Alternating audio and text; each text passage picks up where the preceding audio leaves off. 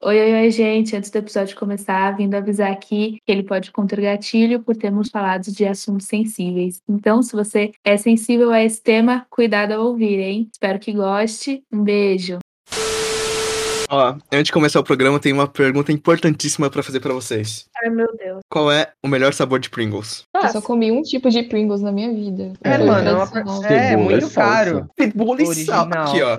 É O isso. original. o Não, mas original. Ó. a, tem que ser a tradicional. É, então, a Tradicional. Não, tem uma Ah, outra também que é cebola e boa. salsa é. Ce- Cebola e salsa é bom.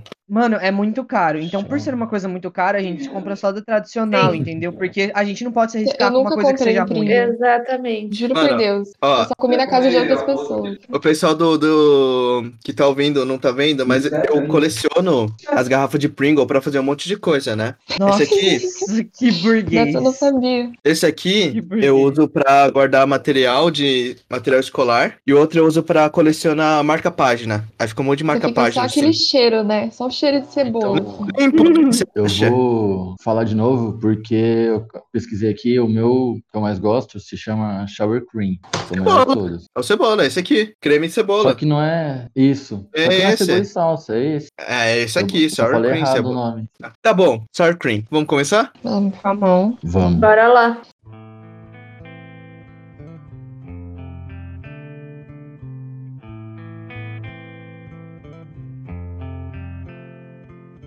Bom dia, boa tarde ou boa noite, entusiastas de plantão. Meu nome é Fernando Schoit. Só o Ellen aqui. Fala galera, Freitas aqui. Oiê, aqui é a Manu. Oi, meus lindos, aqui é o Tito. E hoje vai começar o primeiro episódio de um bloco que a gente vai começar a fazer aqui, né? Que é pra ajudar vocês no repertório das redações. E começando, a gente vai ter sobre o tema da redação de 2020 do Enem: o estigma associado às Gente. doenças mentais na sociedade brasileira.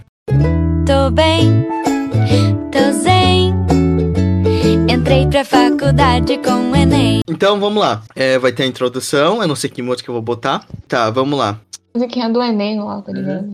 Da Manu Gavassi. Porra. tô bem, tô zen. Bota essa. Vou, vou, vou botar. A gente não tem nenhum psicólogo aqui dentro, né? Eu até procurei alguém dos entusiastas que fosse que fizesse psicologia, alguma coisa assim pra gente trazer aqui. Não tinha ninguém. É, a gente tem a Ellen que faz. A, a Ellen que faz ciências sociais, né? Ela pode ajudar um pouco a gente aqui. Sou estudante de, de letras. É, eu também, eu também não, não tenho muita carga, né? Eu comecei faz uma semana. Tem o Freitas, que quer cursar medicina, eu acho, né? Ele pode ajudar um pouquinho a gente. Sim, sim. A Manu, que quer cursar audiovisual. Ela manja bastante. Ai, obrigada por falar que eu manjo bastante, né?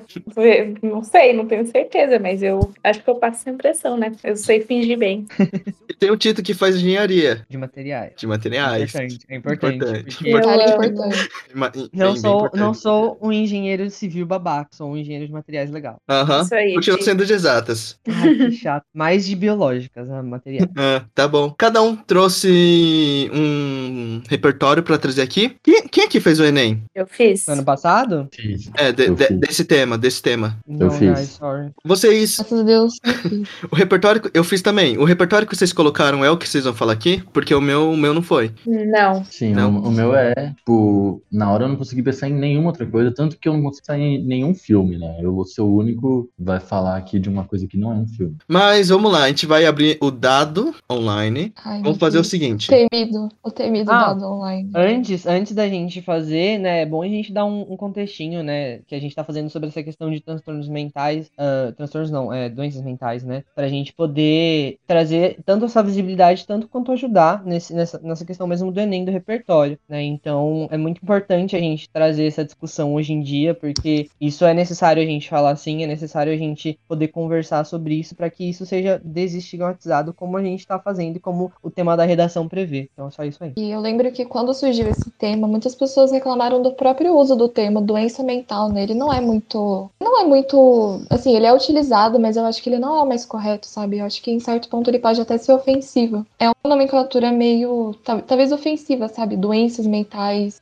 Eu acho que tem pessoas que talvez não. que não gostem muito. E tem outras alternativas pra isso, né? Talvez transtornos realmente sejam uma, uma forma melhor de se falar sobre. Exatamente. Uhum. Ah, e outra coisa que eu queria falar aqui é que nós somos os entusiastas, né? Ninguém aqui é profissional em nada. A gente quer só dar mais uma bagagem de coisas que poderiam ter sido colocadas na redação. Tanto para o pessoal que, por exemplo, está fazendo cursinho ou ainda está no ensino médio, porque provavelmente o seu professor vai pedir esse tema, ou já pediu. A maioria das pessoas que está fazendo um cursinho ou tendo aula de redação esse ano deve ter feito como a primeira redação do ano. O meu caso, é, é o padrão. O professor chega, começa o ano dando as últimas redações que aconteceu. Sim, sim. Cada um escolheu um filme, um tema, algum repertório, e a gente vai trazer aqui. A gente vai continuar fazendo isso, trazendo temas diversos. Então, se vocês quiserem deixar alguma sugestão, manda na DM do Insta, vai estar tá aqui no, na descrição. Se vocês quiserem mandar alguma mensagem pra gente, vai estar tá no último link da descrição do desse podcast, desse episódio. A gente vai lançar o dado virtual. Eu sou o 1, a Ellen é o 2, o Freitas é o 3, a Manuel é o 4, o Tito é o 5. Prontos? Lançar. Partiu. Lançar. Ah, droga, cara. Vai.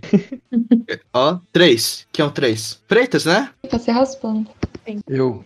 E aí, Freitas, o que, que você Então, trouxe pra gente? Cara mais culto O que daqui. eu trago, culto ou sem criatividade, veja como quiser. O que eu escolhi foi o livro Tio, T-I-L, que faz referência ao sinal gráfico do escritor José de Alencar. Nele é retratado dois casos, assim, de transtornos mentais, embora mesmo esses casos não fossem, assim, of- oficiais para a literatura médica da época, o que torna mais interessante ainda. Tem a retratação de um garoto autista, assim, é dado todos os, os traços, né, as descrições, as características de uma pessoa autista, tanto na relação do desenvolvimento dele, coisas assim, e daí mostra também os estigmas que ele passa por ser deixado sempre do lado de, assim, excluído pela família, daí tanto que ele é mandado para uma, uma escola da região, né, que o livro se passa em 1800 e pouco, o que naquela época era diferente, essa questão de escola e tal. Daí tinha um cara que tanto é descrito que se aquele cara dá jeito em,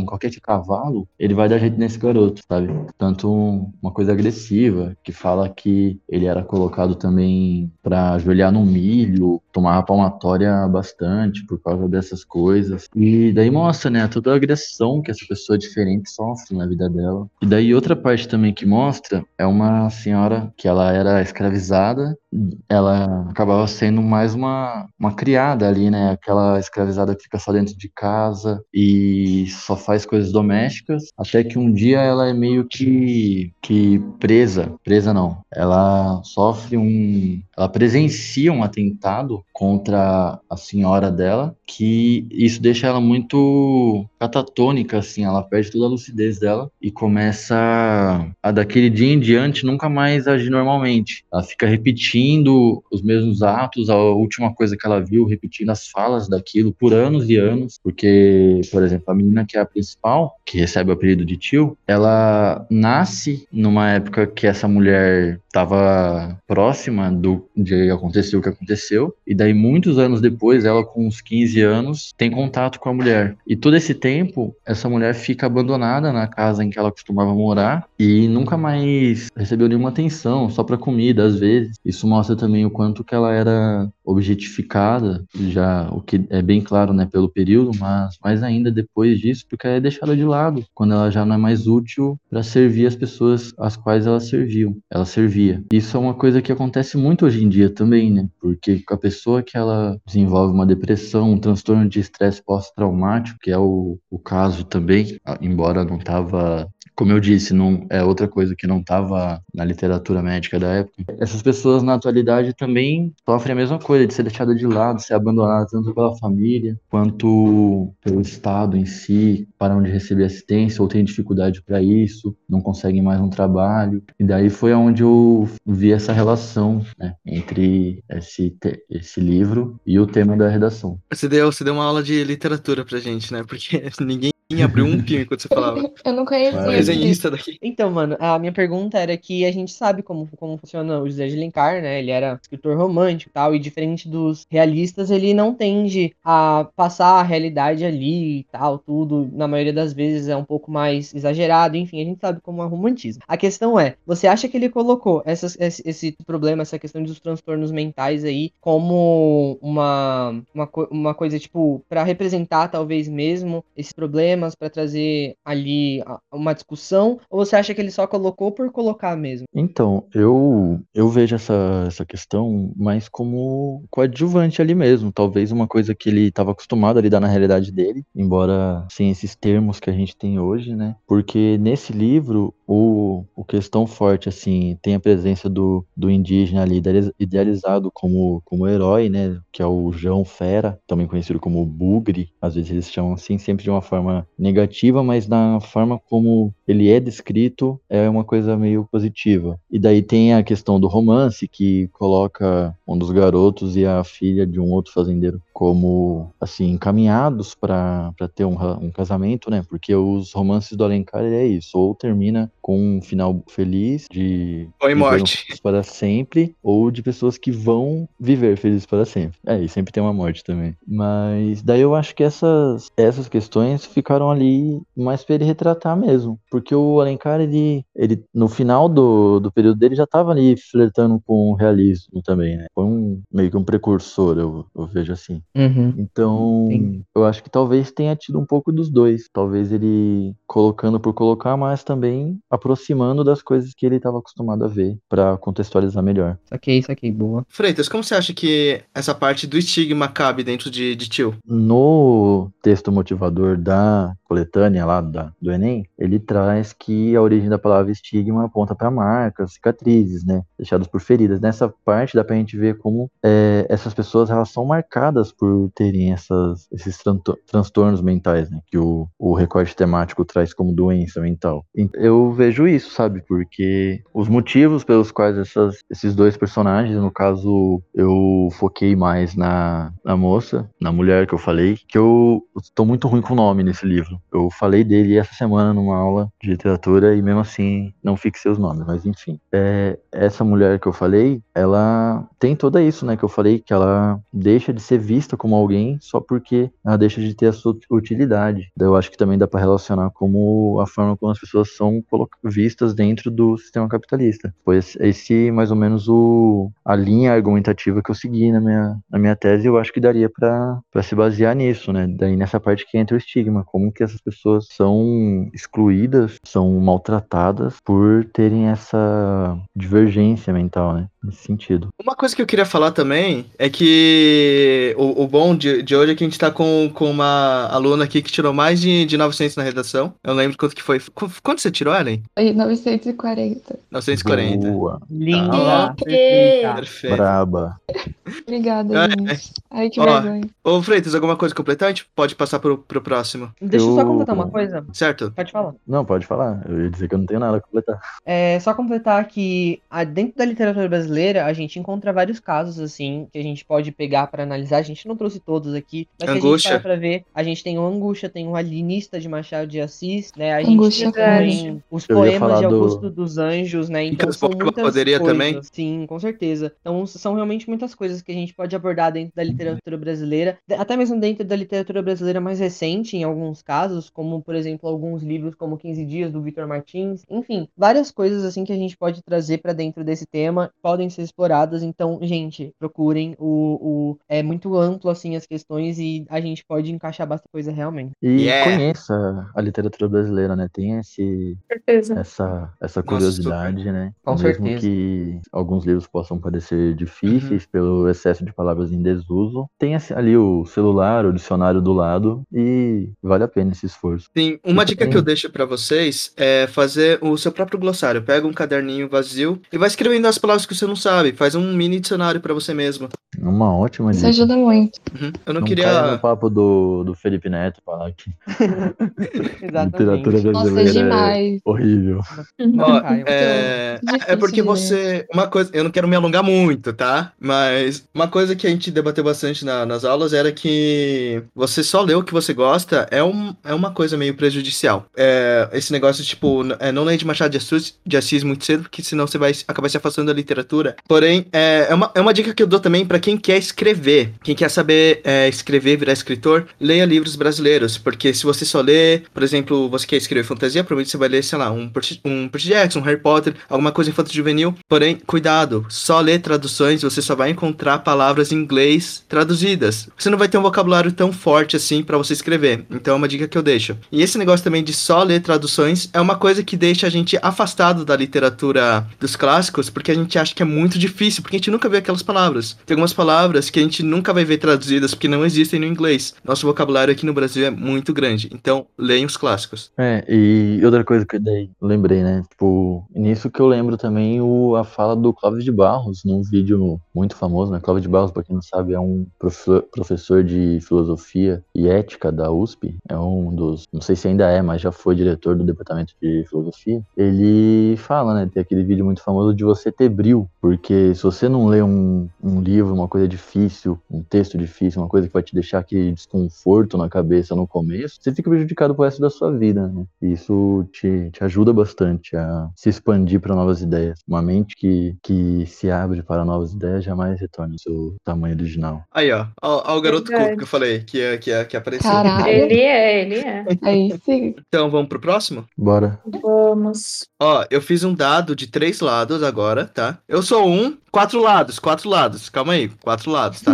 Eu sou o 1, a Ellen é o 2. Pera, eu sou um, a Ellen é o 2, a Manu é o 3, o Tito é o 4, certo? Vou lançar. 2. Ellen, Pressentindo que ia ser eu. Bom, é, o filme que eu trouxe aqui hoje, ele era. Foi quase um, um treino, assim. Eu não assisti ele justamente por causa do Enem, né? Mas eu assisti muitos filmes ali na época que, que podiam casar com aquelas listas, sabe? Temas possíveis do Enem. Então eu assisti vários que eu pudesse encaixar em cada um deles, assim, para poder ter um repertório. E o, o filme que eu trouxe hoje, eu meio que vi ele por esse motivo, mas não só, né? Eu realmente tinha interesse de ver. É o Através do Espelho, do Bergman.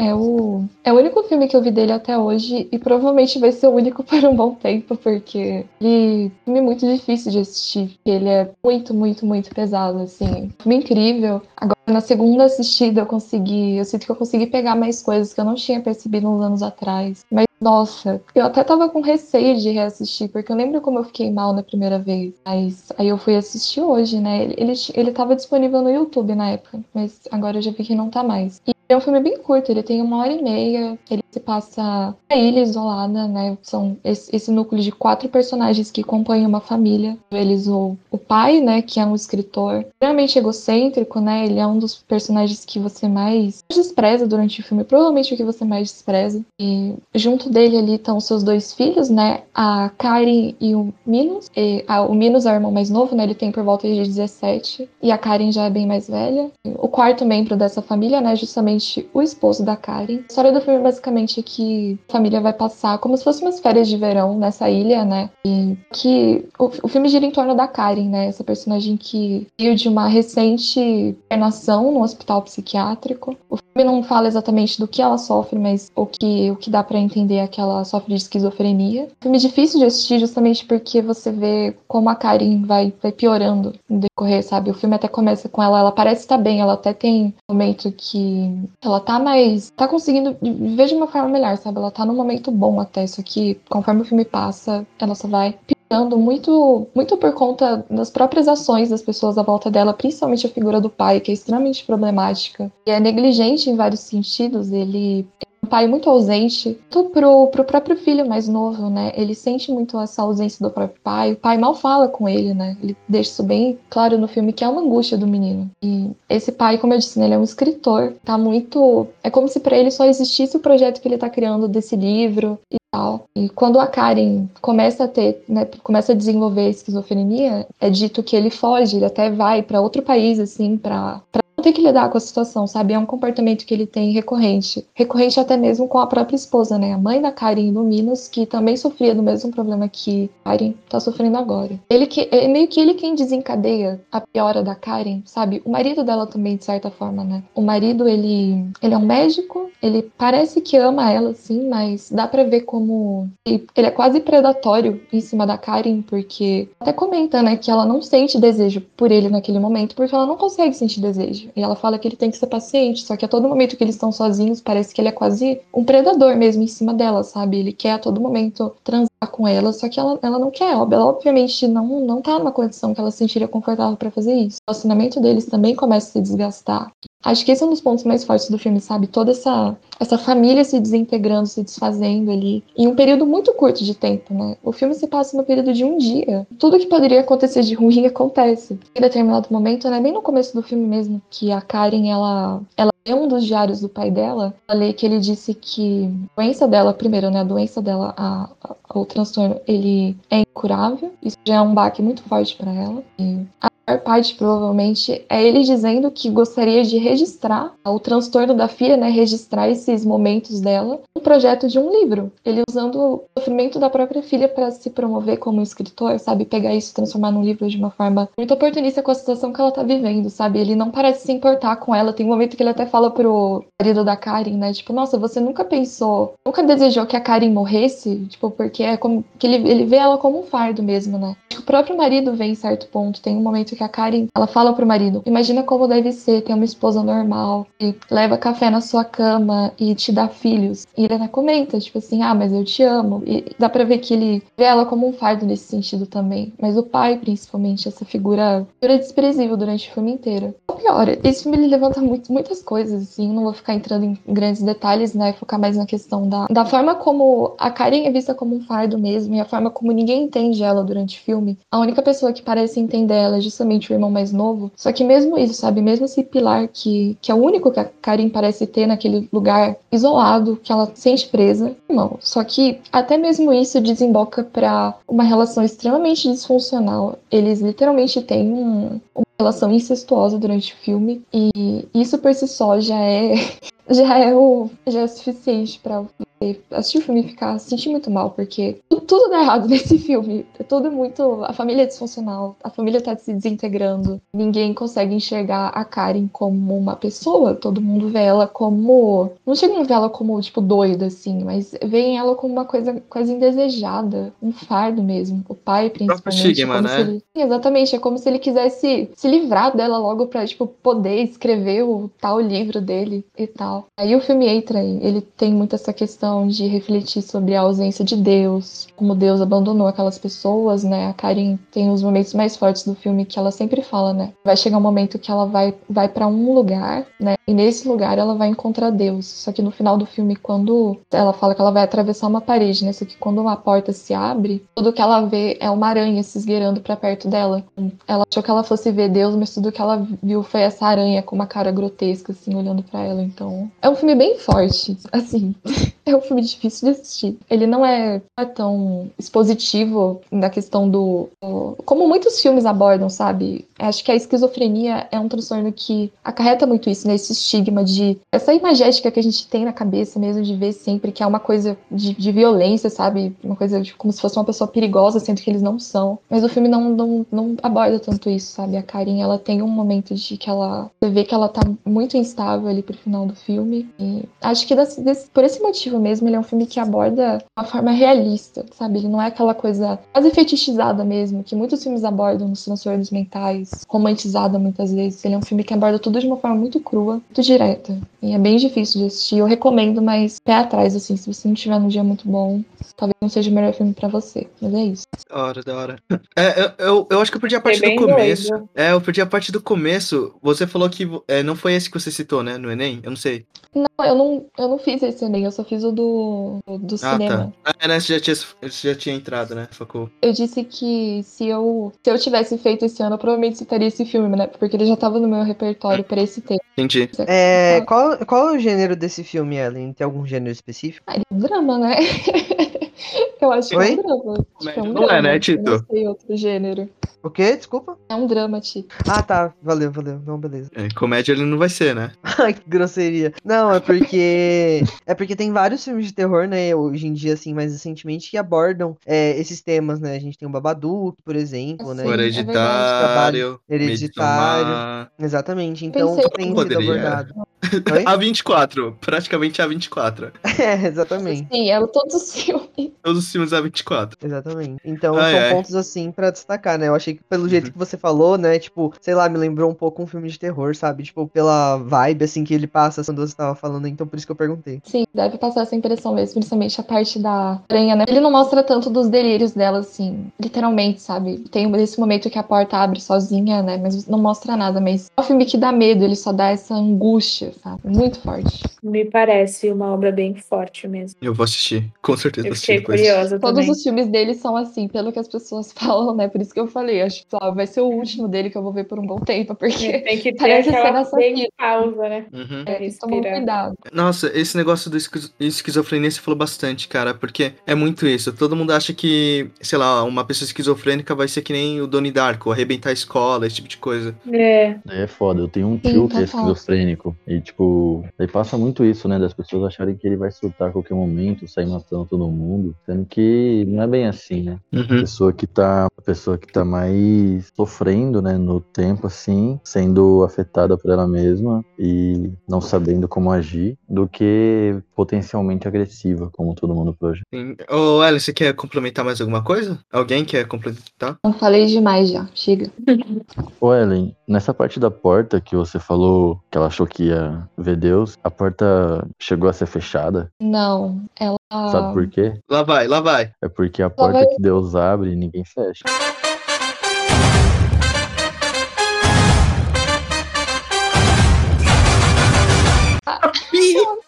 Eu não entendi. Peraí, eu não ouvi, peraí, tu repete. Ela abriu a porta e achou que era Deus que tava na porta. E não fechou a porta. É porque a porta que Deus abre, ninguém fecha. Ah, É isso achei que você ia fazer uma pergunta séria. world. Meu Deus, Será que eu entendi o filme? Não sei dizer. É que essa parte é. Será que você entendeu o filme? Final explicado. explicar pra Tá você. certo, Não assim, explicado, Você tá não, mais você do também que- não vídeo. Desculpa, Viu Tito, filme, mas sei será que você é entendeu um, mesmo? um cristão bem próximo da, da igreja. Não, não se sinta ofendido. Final explicado. Aí o cara vai lá e resume o filme, passo por passo, cena por cena. e aí, a gente vai pro próximo, então? Ó, até agora, até agora, é, teve o, o Freitas e a Ellen, só que foram obras que acho que só os dois viram, né? Agora, a É, partir de agora... de Então, a comentar. partir de agora a gente vai é, acabar conversando um pouquinho mais. Eu vou abrir meu dado de três lados. É o seguinte, eu sou um, Tito dois. Não, eu sou um, Manu dois, Tito três, tá? Dado de três lados. Vamos lá, lançar. Três. Tito, Sou o que eu? você traz Tito, pra gente? Sim? Vai, Tito. Ah, então tá, vamos lá. Ah, Deixa eu, eu não tava preparado, porque normalmente assim nos dados eu sou sempre o último a sair. Eu tenho, eu tenho azar no amor e azar também no jogo, então vamos lá, calma aí, parte. Ahn, bem, eu trouxe pra gente poder discutir Euforia, a série da HBO, né, famosíssima, que foi famosíssima em 2009 2020.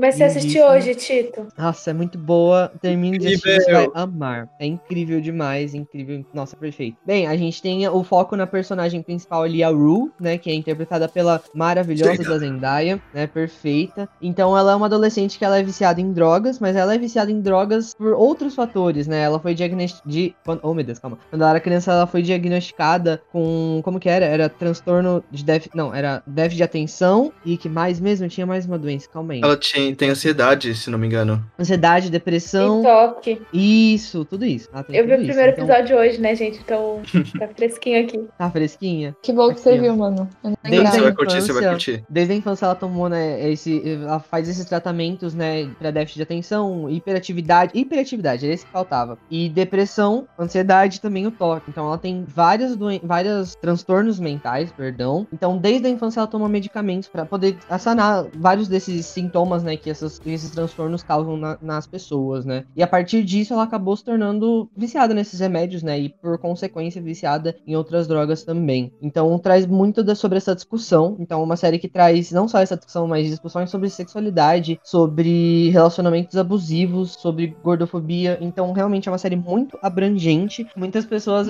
acham a série exagerada, né? Eu vi vários comentários sobre depois que eu tinha assistido. E eu não acho que ela seja uma série exagerada, eu acho que ela é uma série que ela retrata trata bem várias questões que são necessárias, assim, traz várias lições importantes. Cara, eu, eu concordo muito com o Tito, porque toda. Eu, eu ouvi esses comentários, mas toda vez que eu ouvi alguém falar que era uma série muito exagerada, era muito um pessoal mais velho. Sendo que assim, os comentários que eu vi é que, tipo, nossa, todas as séries. Todas a. Opa, todas as festas são assim, todo mundo meio esbanjado. E, tipo, cara, tipo, eu acho que Euforia foi uma das séries que realmente mostrou que é uma festa, tipo, de, de adolescente mesmo, sabe? É isso que acontece numa festa adolescentes. Problemas adolescentes são esses. Não é um bagulho muito Riverdale. Tito, você não vai defender. Eu não vou, não vou te dar brecha. Não é um bagulho muito, tipo, super romantizado, todo mundo tem. E os problemas são muito reais e ele não é, vitimiza sempre. Por exemplo, aquele cara lá que é super babaca, ele tem problemas. Só que Nate. com certeza, é, só que com certeza ele, ele pode ser visto como vítima, só que ele não é vitimizado dentro da série, entende? Sim. Eles vão mostrar Sim. que o cara é fudido e vão, vão mostrar na, na lata. Até a própria Julie, que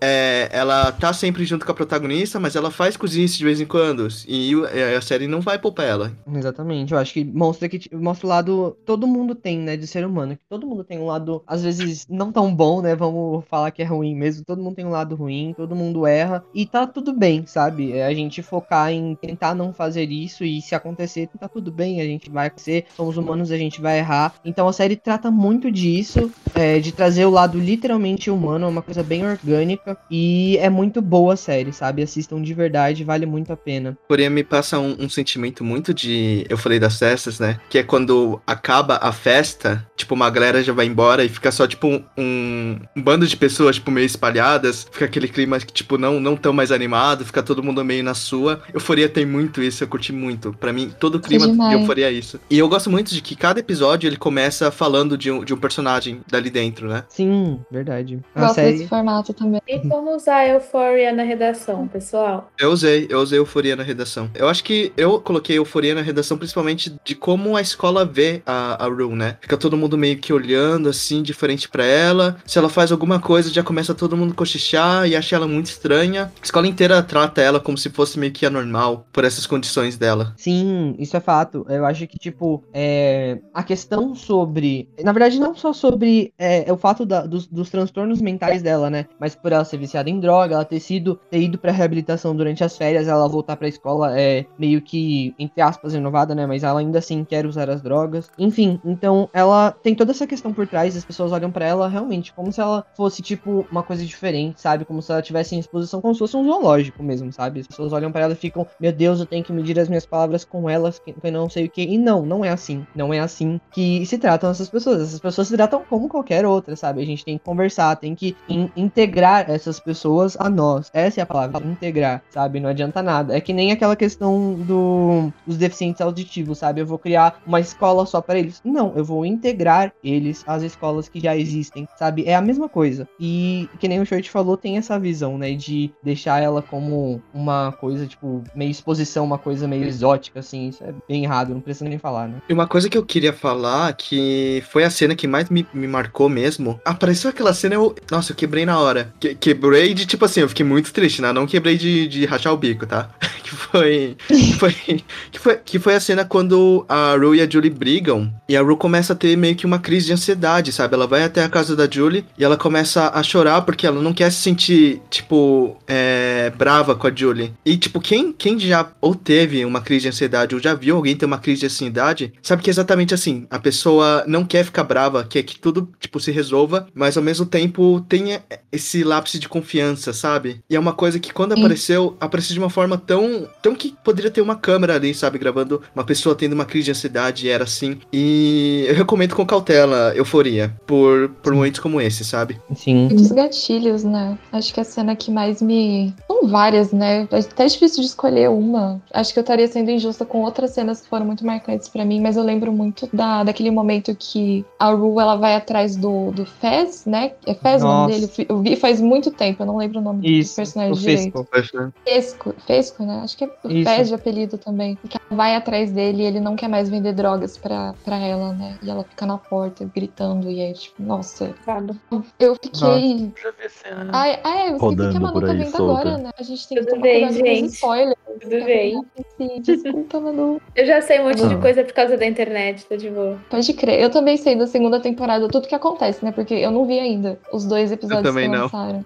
Só Também que aí não. a Eu internet muito, mas. inteira postou todas as fotos, postou todos os prints da série de todos os segundos, assim. Nossa, É, que bom que eu não vi. Tabela. já Eu não vi, eu não vi. Que bom. Tem- Eu gosto muito da série, mas eu não vi ah, ess- esses episódios. O Ti também mandou já. Tem aquela cena específica do. Eu acho que é no primeiro ou no segundo episódio. Na verdade, é na primeira festa que ela vai depois que ela sai da reabilitação, né? E lá naquela festa, ela usa. Não sei que droga que ela usa, não me lembro. E aí mostra a câmera virando e o cômodo virando junto e ela tropeçando. E aquela cena, ela me pegou muito. Eu acho é uma cena que é uma cena muito forte, né? Por N fatores ali que se expressam dentro do, de todo o contexto da cena, né? De todo, toda, toda a composição. E é uma cena que eu acho forte, sabe? Por mais que ela não tenha nada que realmente seja de fato como se fosse um gatilho, né? Talvez, enfim. Mas tem toda essa questão por trás, né? Do porquê que ela tá ali, do que tá acontecendo. Então, pra mim é uma cena que pegou bastante. Foi a primeira vez que ela usou drogas depois que ela saiu da reabilitação em uma festa, né? Ali e tal. E ela já tinha conhecido a Jules e por aí foi. Então, realmente é uma coisa bem. Uma cena bem forte, assim, que eu acho. E que nem a Ellen falou, se fosse pra escolher uma cena que me marcou, realmente foi essa do Fesco, né? Porque ele já tinha toda aquela questão de amizade com ele, com ela e tal. Então, eles eram irmãos mesmo, assim, né? Meio assim, de uma certa forma. E aí ter aquela cena dela batendo na porta dele, gritando, foi uma coisa bem marcante também. Coisa desse primeiro episódio que me pegou muito, que faz sentido com o tema da redação, foi a mãe dela. Ela era novinha, então é naqueles momentos que estão mostrando ela ainda, tipo, entendendo o que ela tem. E antes de entrar, ela sendo Zendaya e tal, só a Rue novinha, é a mãe dela falando, tipo, ah, é porque pessoas inteligentes, especiais, não sei o que, não sei o que lá, tem a mesma coisa que você. E aí ela vira e pergunta quem?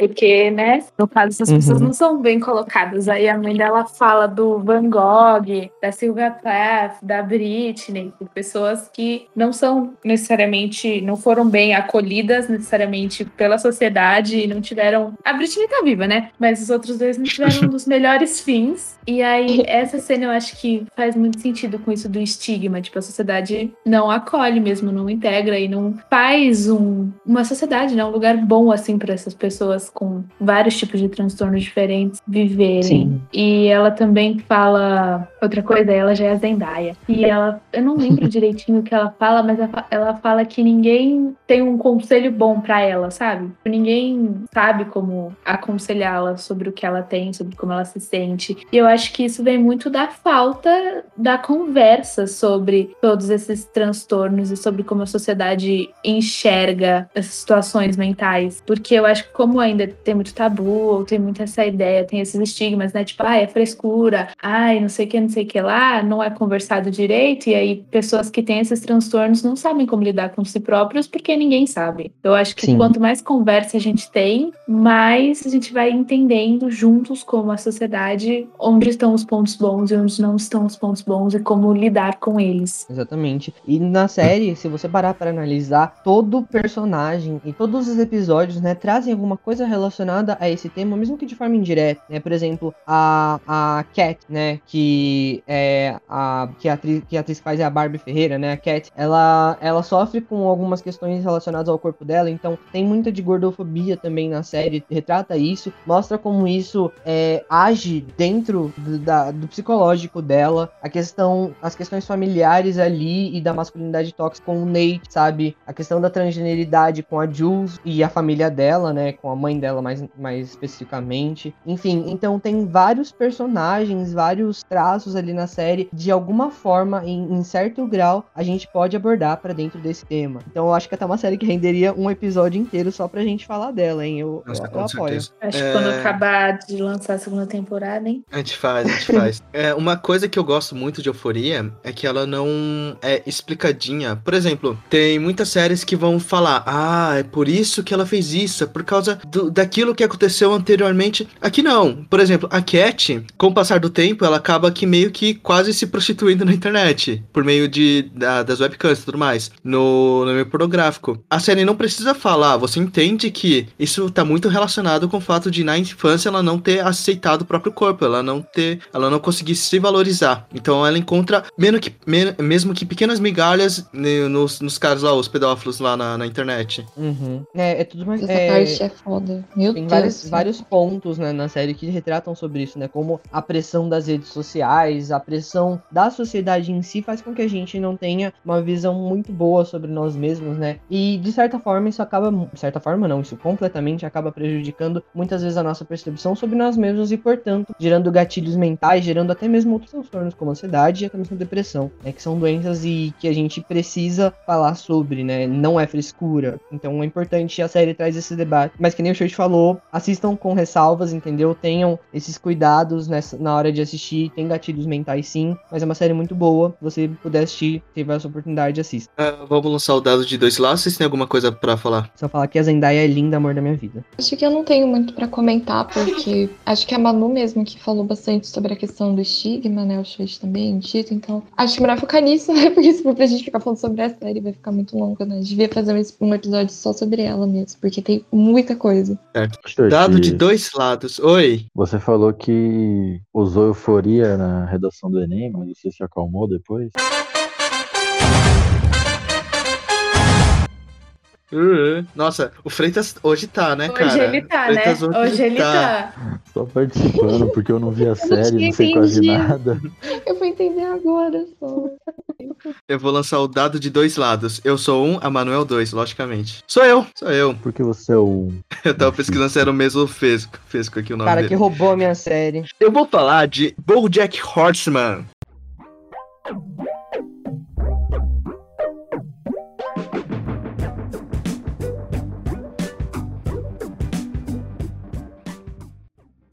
Aí vai começar a musiquinha. A musiquinha do BoJack é incrível. É maravilhosa. Nesse momento eu vou estar com deleite é, editando e colocando a música de BoJack ouvindo, ouvindo bastante, que nem eu vou colocar com Euforia, que a trilha sonora de Euforia também é perfeita. Muito Metalinguagem. BoJack tem, tem uma abertura que, nossa, tem, tem muita coisa pra falar só da, só da abertura de BoJack. BoJack, ele, hum, que série. Nossa, a gente tem que fazer um episódio só de BoJack, Tito. A gente precisa. Precisa Gente, muito, tava precisa pensando de um nisso. episódio só de Bojo. Você assistiu, Freitas? Nossa, é uma das minhas animações favoritas em série. Nossa, perfeito, então. Já tem eu, você, o Tito, o Marcão. A gente, Nossa, a gente faz, cara. Maravilhoso. Chorei muito quando eu tava terminando. Nossa, todo momento, o Bojack, ele é muito cru. Eu vou falar isso, o Bojack provavelmente é uma das séries mais cruas que eu já vi. Sim. E é incrível porque ele se trata de um desenho, de um desenho animado, e que tem muitas coisas de desenho animado. Claro, ele, ele é para adultos, mas tem muitos núcleos, assim. Sabe quando você tem desenhos animados, tá tendo um núcleo com o assunto X e núcleo com o assunto Y? Não só desenho animado, sitcom também tem isso. Então muitas vezes a gente tem o Bojack com uma depressão fudida, a vida dele tá fudida, aí a cena corta tá o Todd virando presidente de uma companhia de, de um site, sabe? Pode Tá falar. O, o Peanut Butter falando uns bagulho nada a ver. Sim, é, assim. é muito. é- sei lá, é uma série assim que ela te provoca muitas reações, né? Você ama e odeia alguns personagens dentro da série. São, é- é- e todo mundo ali, todos os personagens. Não tem um personagem que você vai falar, putz, eu só amo ele ou eu só odeio ele. Não, você ama e odeia todos eles do mesmo jeito. O Bojack, que nem o Shirt falou, ele passa por vários, várias situações dentro da vida dele, né? Ele tem uma questão de, de se sentir vazio por dentro. Ele não consegue se sentir bem com ele mesmo. Ele, ele tem esse- essa questão da depressão bem, bem mostrada dentro da série. E ele fala que tem até uma, uma cena, né? Que ele, que ele tá, na, tá dentro do estúdio e começa a chover dentro dele por causa que estão gravando uma cena lá de. Acho que do programa do Sr. Peanut Butter. E aí ele fala: Eu quero me sentir bem comigo mesmo, como você se sente, né? Ele tá falando pro Sr. Peanut Butter, mas eu não sei se consigo e tal. Então é tudo uma questão muito profunda sobre como ele se sente com ele mesmo também. Então isso é muito forte, né? A gente vai vendo a série, vai vendo os erros que ele vai cometendo e pensa, mano, não faz isso, não faz isso. Mas ele faz e acontece. Enfim, é, é muito forte. E por vezes, enquanto eu tava assistindo a série, eu chorei muito, de verdade. Nossa, sim. Eu acho que o estigma dentro da série está relacionado em como o Bojack usa dos próprios erros, às vezes, pra se. para se desculpar. Vamos, vamos colocar, por exemplo, ele vai lá, tá tentando ficar com uma garota, ele não consegue, e aí ele tá com foda-se mesmo e acaba quase transando com a filha dela. E você, puta, o maluco quase fez um ato de pedofilia. Aí ele chega e fala, puta, é porque por causa dos meus problemas, por causa da minha mãe, e às vezes, e às vezes ele vai colocando sempre sempre uma desculpa pra isso, até o momento em que ele leva um, um soco na barriga de um personagem que a gente não esperava, que é o Todd. Que o Todd fala pra ele: Olha, as merdas que você faz não é por causa da sua mãe, não é por causa da sua família de merda, não é por causa da bebida, é por causa de você. Se você não começar a mudar, você não, você não vai fazer merda nenhuma, você não vai conseguir se consertar. A série inteira é o Bojack tentando consertar a vida dele e ao mesmo tempo fazendo muitos erros nesse, nesse processo. Vai pra reabilitação, mas ele faz uma merda. E aí ele tenta virar um professor e ele faz outra merda. E aos poucos ele vai fazendo muita merda. E é muito crua nesse sentido. Me lembra muito Atlanta, que é um bagulho do tipo, não segue aquele raciocínio de ah, os personagens começaram brigados. Então no final, então o episódio vai se focar nisso. Até que no final eles vão acabar de boa, sabe? Como se fosse um episódio de, sei lá, Brooklyn Nine-Nine. Vamos, vamos imaginar se tem o. O Jake Peralta tá brigado com o. O Bolt no começo do episódio. Você sabe que o episódio inteiro é para falar como os dois vão acabar de boa. Atlanta não tem esse Bojack também não. Porque tem os momentos em que a amizade acabou, acabou. No episódio acabou mesmo. O, o personagem não tá mais lá. Nunca mais aparece às vezes. Ou o personagem Sim. vai continuar aparecendo, mas ele não vai ter mais confiança no, no outro personagem. Que é o Bojack que fala. Não adianta você ir atravessar um oceano inteiro e resgatar seu amigo, que as coisas não vão acabar no felizes para sempre. As, as séries não mostram uma coisa que é depois do final. Depois que você faz algo grandioso para alguém, você tem que ir constantemente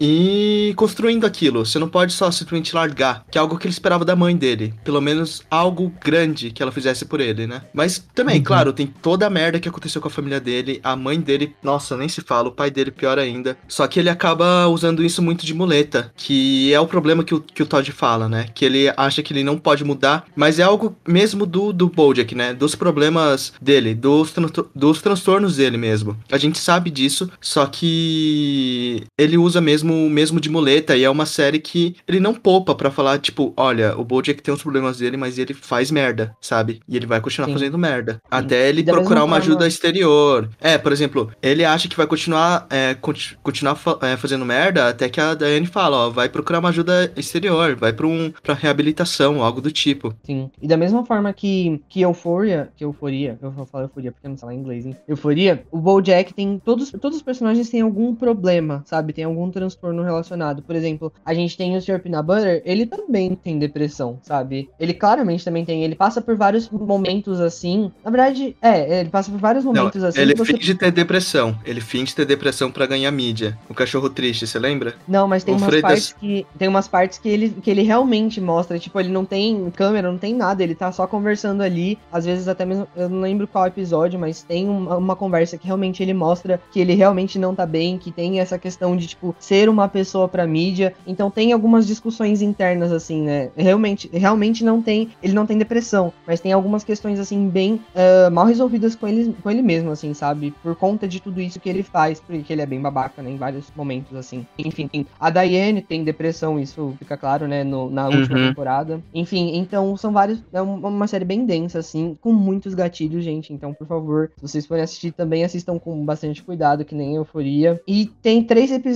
que eu queria falar, é, mas é só por cima mesmo. O primeiro deles é, obviamente, o episódio icônico do monólogo dele. O o episódio inteiro é ele falando no, no velório da mãe dele. E esse episódio é fenomenal. É um dos episódios mais maravilhosos, né? Ele vai comentando sobre a relação dele com a vida dele, com a mãe dele, tudo que aconteceu. E vai traçando essa, essa linha de raciocínio aí, sendo, segundo o que o Shoichi tem falado, sabe? Então, realmente é um episódio muito maravilhoso.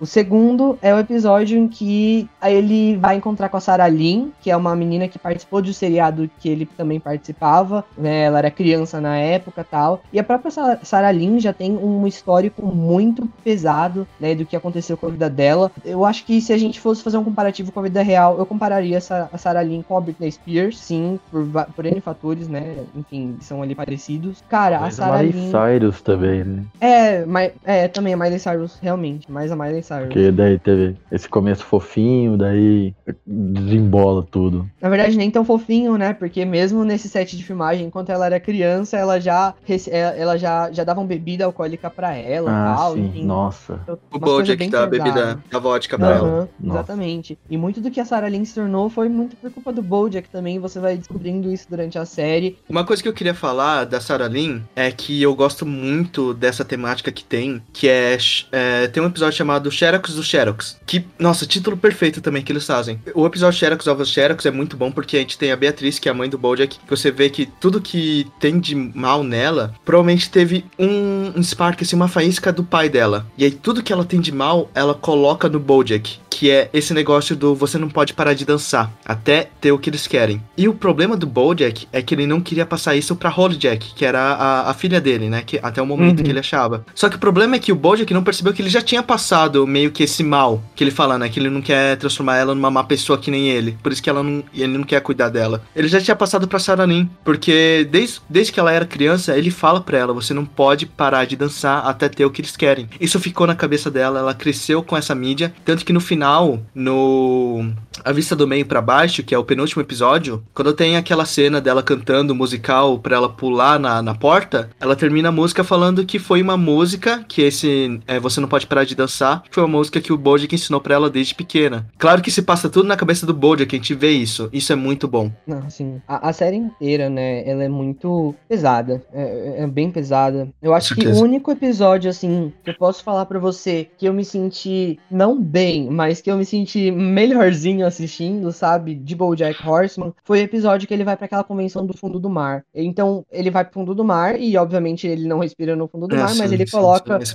é um negócio, assim, pra poder respirar, né, tipo um, um negócio de oxigênio e tal. O episódio inteiro é mudo. O episódio inteiro é mudo e tem a relação dele com aquele bebezinho do bebê cavalo marinho, sabe? Que ele vai vendo assim, fazendo toda, toda a passagem assim pelos lugares e tal. É um episódio muito bonito, é um episódio muito tranquilinho. Em vários momentos assim, durante esse episódio e até mesmo durante a série, você vai pensar que o BoJack ele vai conseguir se superar, superar todas essas coisas, deixar tudo isso pra trás e ser uma nova pessoa. Eu queria falar, episódio agora voltando mais pro repertório do Enem, que é o Stupid Piece of Shit, que é o pedaço de merda estúpido. Que é um que virou uma trend meio que no YouTube de psicólogos reagindo a esse, a esse episódio. Que é aquele episódio em que ele todo é o Bojack, aí se passa na cabeça do Bojack. Então o Bojack ele vai fazer alguma coisa, a gente vê vários desenhos da cabeça dele. Eles passam muito rápido, ele acha que tá todo mundo odiando ele, que ele vai se fuder, que ele é um, um pedaço de merda estúpido. Ele fica pensando que se ele sabe que ele é um pedaço de merda estúpido, ele passa a ser um pedaço de merda estúpido melhor do que outros pedaços de merda estúpido.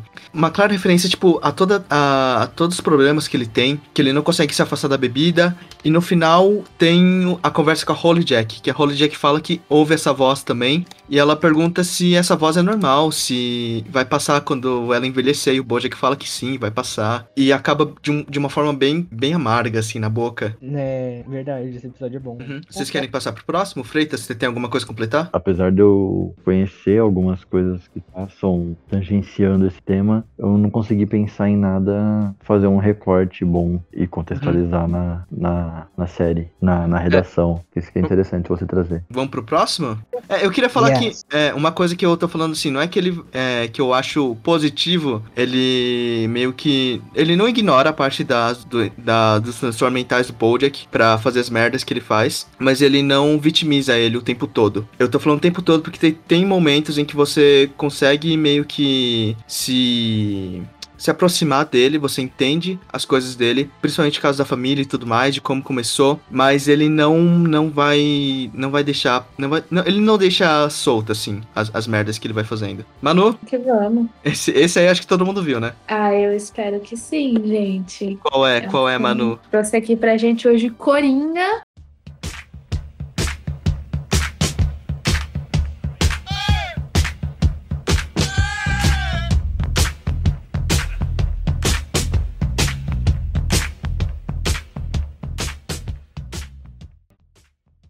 Aí eu vou Né? colocar a musiquinha, né? Tan, tan, tan, vai estar tá Rock and Roll Parte 2.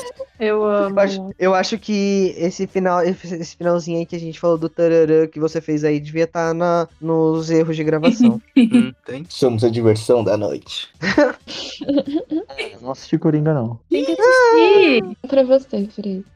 Gente, assim, ó, polêmica, mas eu sou muito mais DC que Marvel na questão dos personagens, pelo menos. Eu também, eu também. Sim. Ai, muito obrigada. Então, Coringa, eu amei assistir, eu fui ver no cinema, foi incrível. Eu gostei muito do jeito que eles conduziram o filme, assim. Porque, né, a DC é conhecida por não ter filmes tão bons, digamos. Dó. Também porque a gente tá acostumado com a formulinha Marvel, né? Que eles têm uma ótima formulinha. E aí eu acho que a DC DC soube trazer o filme do Coringa, trazendo pontos muito importantes da história do personagem de um jeito muito mais profundo que a Marvel nunca fez, né? Porque da Marvel é muito assim, ah, é ação, aí tem uns negócios de comédia, não sei o quê. Hollywoodiano, bem hollywoodianozinho. Aí o Coringa, eles conseguiram trazer mais questões, trabalhar melhor as questões desse personagem que é tão complexo, né? Nos quadrinhos. Então eu curti muito o filme. É, Eles reinventaram o, o Joker de qualquer forma, né? O Todd. Phillips. Ele quis sair do- dos quadrinhos um pouquinho. Claro, é baseado nos quadrinhos, principalmente do Piada Mortal. Mas assim, pezinho, pezinho. Sim, eles conseguiram trabalhar bem essa repaginação do personagem. Brinquei ele com o Freitas, mas eu gosto do filme. Ele é um filme legal de assistir. Eu vi ele duas vezes até. Eu acho que essa parte do estigma relacionado às doenças mentais é o que mais pega. A, a- de todos que a gente falou aqui, provavelmente é- é no Coringa. Porque a gente só vê a, Eu a acho parte do, do sim. preconceito. Sim, Eu acho que é, É muita muito bem questão colocado. institucional, né? Uhum. sim, Ou a realmente. questão do próprio abandono das pessoas com transtornos mentais pelo governo,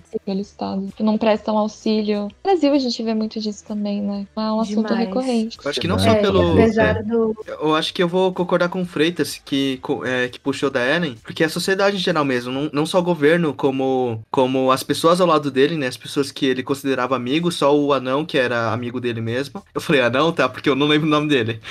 Também não lembro. E os desconhecidos na rua, sabe? Também. Todo mundo, todo mundo. De todos os lugares. Não tem como ele fugir Sim. daquilo. Ultimamente eu tô lendo bastante GT, né? Que é um textinho que veio do, do Fortran. E daí com esse resgate da, pelo Twitter agora da linguagem de Chan, eu.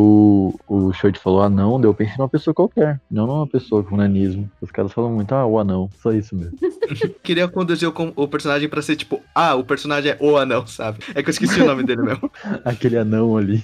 É, eu, eu pegar a imagem do personagem e transformar só na imagem do anão. Então, Você o não deu título- uma foda para o anão. Mas uma coisa que eu queria ressaltar, a DC, de uma maneira geral, ela tem uma, ela tem uma visão mais sombria dos personagens do que a Marvel. E eu acho que esse é um grande diferencial.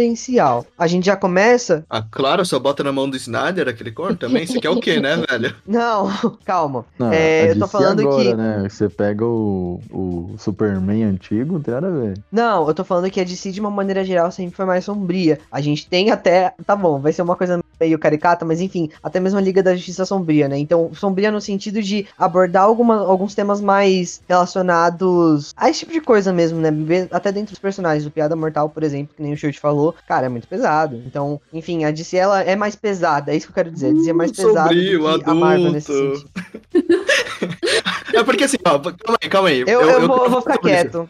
Eu quero falar sobre isso, porque a DC foi quem começou com, por exemplo, o Super-Homem, o Batman, que principalmente a, a imagem do Super-Homem é um homem, o Super-Homem, que é quase a representação de Jesus aqui na Terra, que é o cara que consegue fazer tudo. Aí a Marvel foi quem começou a fazer personagens mais realistas, principalmente com a vinda do, do Peter Parker, que ele não é um cara super foda que pode é, conseguir fazer tudo que ele consegue. Não, porque se ele consegue, se ele se concentra muito na, na vida pessoal, a pessoas se ferem, se ele é, acabar se conduzindo muito só pela prof- profissional, a vida social dele vai pro lixo e ele é um cara todo fudido porque ele sofre bullying, ele não consegue ter um relacionamento amoroso legal. E aí a Marvel começou a ser esse essa coisa que puxava mais pra realidade. Só que aí aos poucos a balança foi pendendo porque a DC também começou a fazer isso e aí ficou o que, que virou agora, né? Mas anteriormente a gente podia pegar podia pegar mais essa parte. Ele tá Não te chamando pra briga, gente. Não, eu, eu- eu só tô, Não. eu só tô argumentando Eu, que, tipo, eu vou a, Mar- um a episódio Marvel. DC versus Marvel.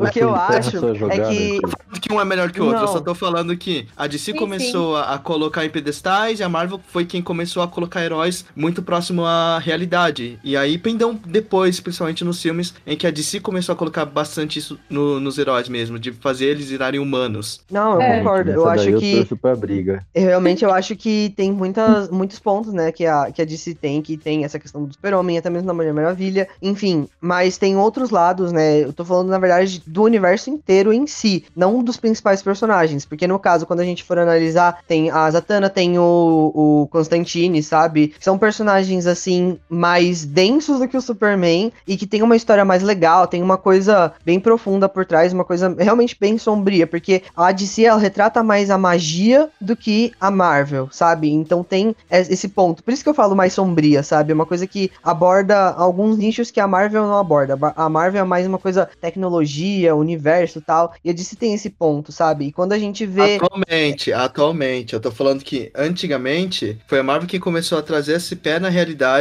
e aí acabou pendendo essa balança, que a DC agora que faz personagens, eu acho, a DC agora faz personagens heróicos mais reais, que é o que você tá falando, né? Constantine, fudido de bom também. Watchmen, principalmente, se a gente pegar essa parte. É, eu acho que sim, é, tá, eu entendo, é. entendo.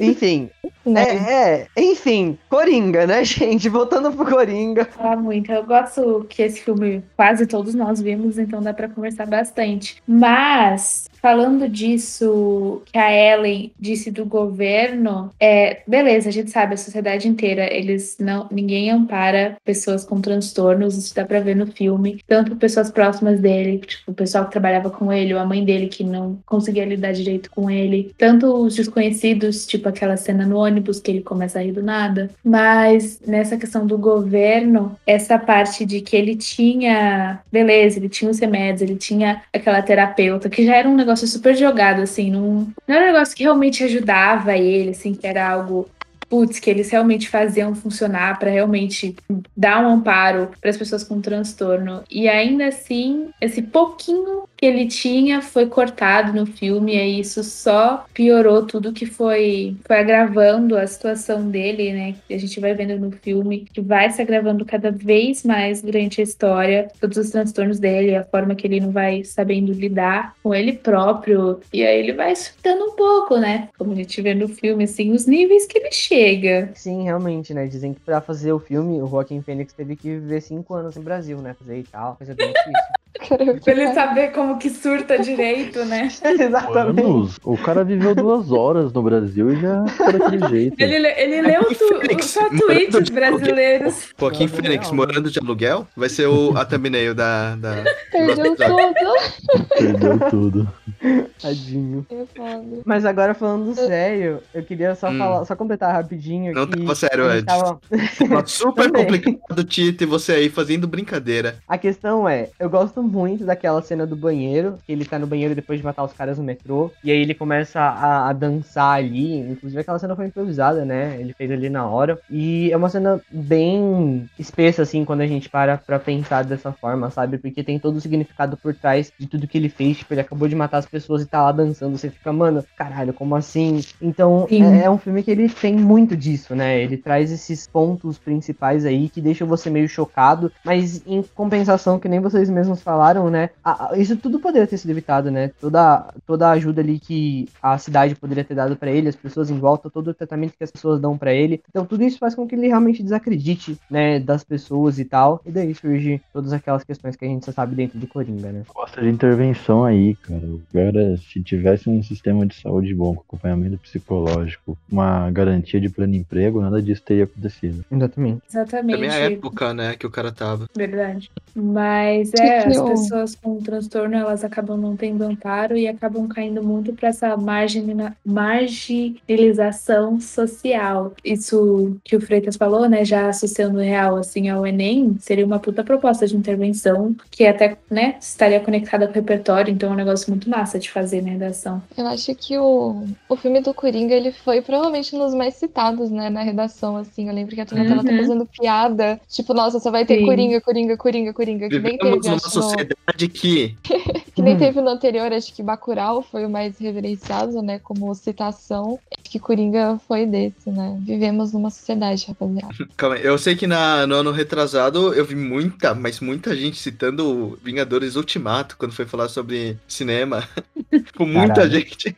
Beleza. Tipo, as pessoas viajaram muito na hora de citar Vingadores Ultimato, porque fica nessa de, ah, tem que botar um, uma obra, um bagulho assim, mas esquece do de que tem que ser produtivo, né? E aí que Uhum. vaza, porque eu vi gente falando, ah, porque Vingadores Ultimato muita gente assistiu, daí coloca lá, tantas pessoas assistiram, mas daí vê-se um problema que não chegou pra todo mundo, mas no que quis ser produtivo, né? Não tá falando da obra em si, tá dando um exemplo, sim. nada a ver. Sim, verdade. É, eu não sei se alguém, algum ouvinte aqui tirou uma nota grandona assim com Vingadores Ultimato, conseguiu, coloquei ele na redação.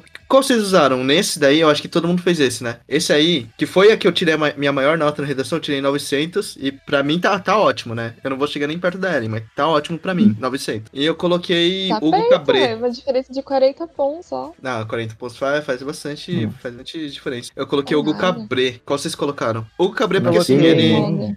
Todo mundo falando ao mesmo tempo. Eu coloquei porque, tipo, ele, ele tem que entrar escondido pra, pra assistir o filme. Ele é um cara que super se interessa por filme, só que ele não tem dinheiro pra pagar os filmes, Muito sabe? esse filme. Sim, Uhum. sim. Uma Sim. das redações nota mil foi com o Cabré.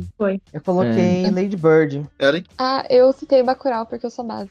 Ah, tirou puta Base. notão, puta notão. eu falei do capitalismo e citei a dor. E aí, vocês têm alguma coisa a completar? Eu só queria falar que foi legal o Coringa ter abordado esse tema. É, Eu acho que, tipo, beleza, foi por conta do personagem, mas eu acho que também é por uma questão da, da- do que a sociedade tem vivido hoje, sabe? E é importante que os filmes, esses filmes blockbusters, né, que nem a gente já comentou em outros episódios, que eles possam trazer essas discussões, sabe? Porque se eles atingem uma maior quantidade de pessoas, esses assuntos vão atingir maiores quantidades de É pessoas. mais. E é a mais, gente vai é poder mais. falar sobre isso sem tabus. E é isso. Total, eu acho muito importante Coringa ter trago esses temas, né? Porque eles poderiam não ter colocado da forma tão impactante que eles colocaram e o filme venderia igual. Então eu acho que, putz, fez uma puta diferença pro filme e pra sociedade, né? Pra importância desses temas serem debatidos, eles terem trago todas essas problemáticas no Coringa. Realmente. Então eu vou falar que se vocês quiserem mandar mensagem pra gente, vou repetir. É o último link da descrição. Manda na DM sugestões ou, sei lá, Manu abre uma caixinha de pergunta nos stories. Sugestões deixar. temas da redação. Isso aí. Mais alguma coisa? Ou a gente encerra aqui? Beijo só. Tá. Então, pessoal, a gente fica por aqui. Até a próxima. É. Fiquem Hashtag fica em casa. Hashtag usem Falou. máscara. se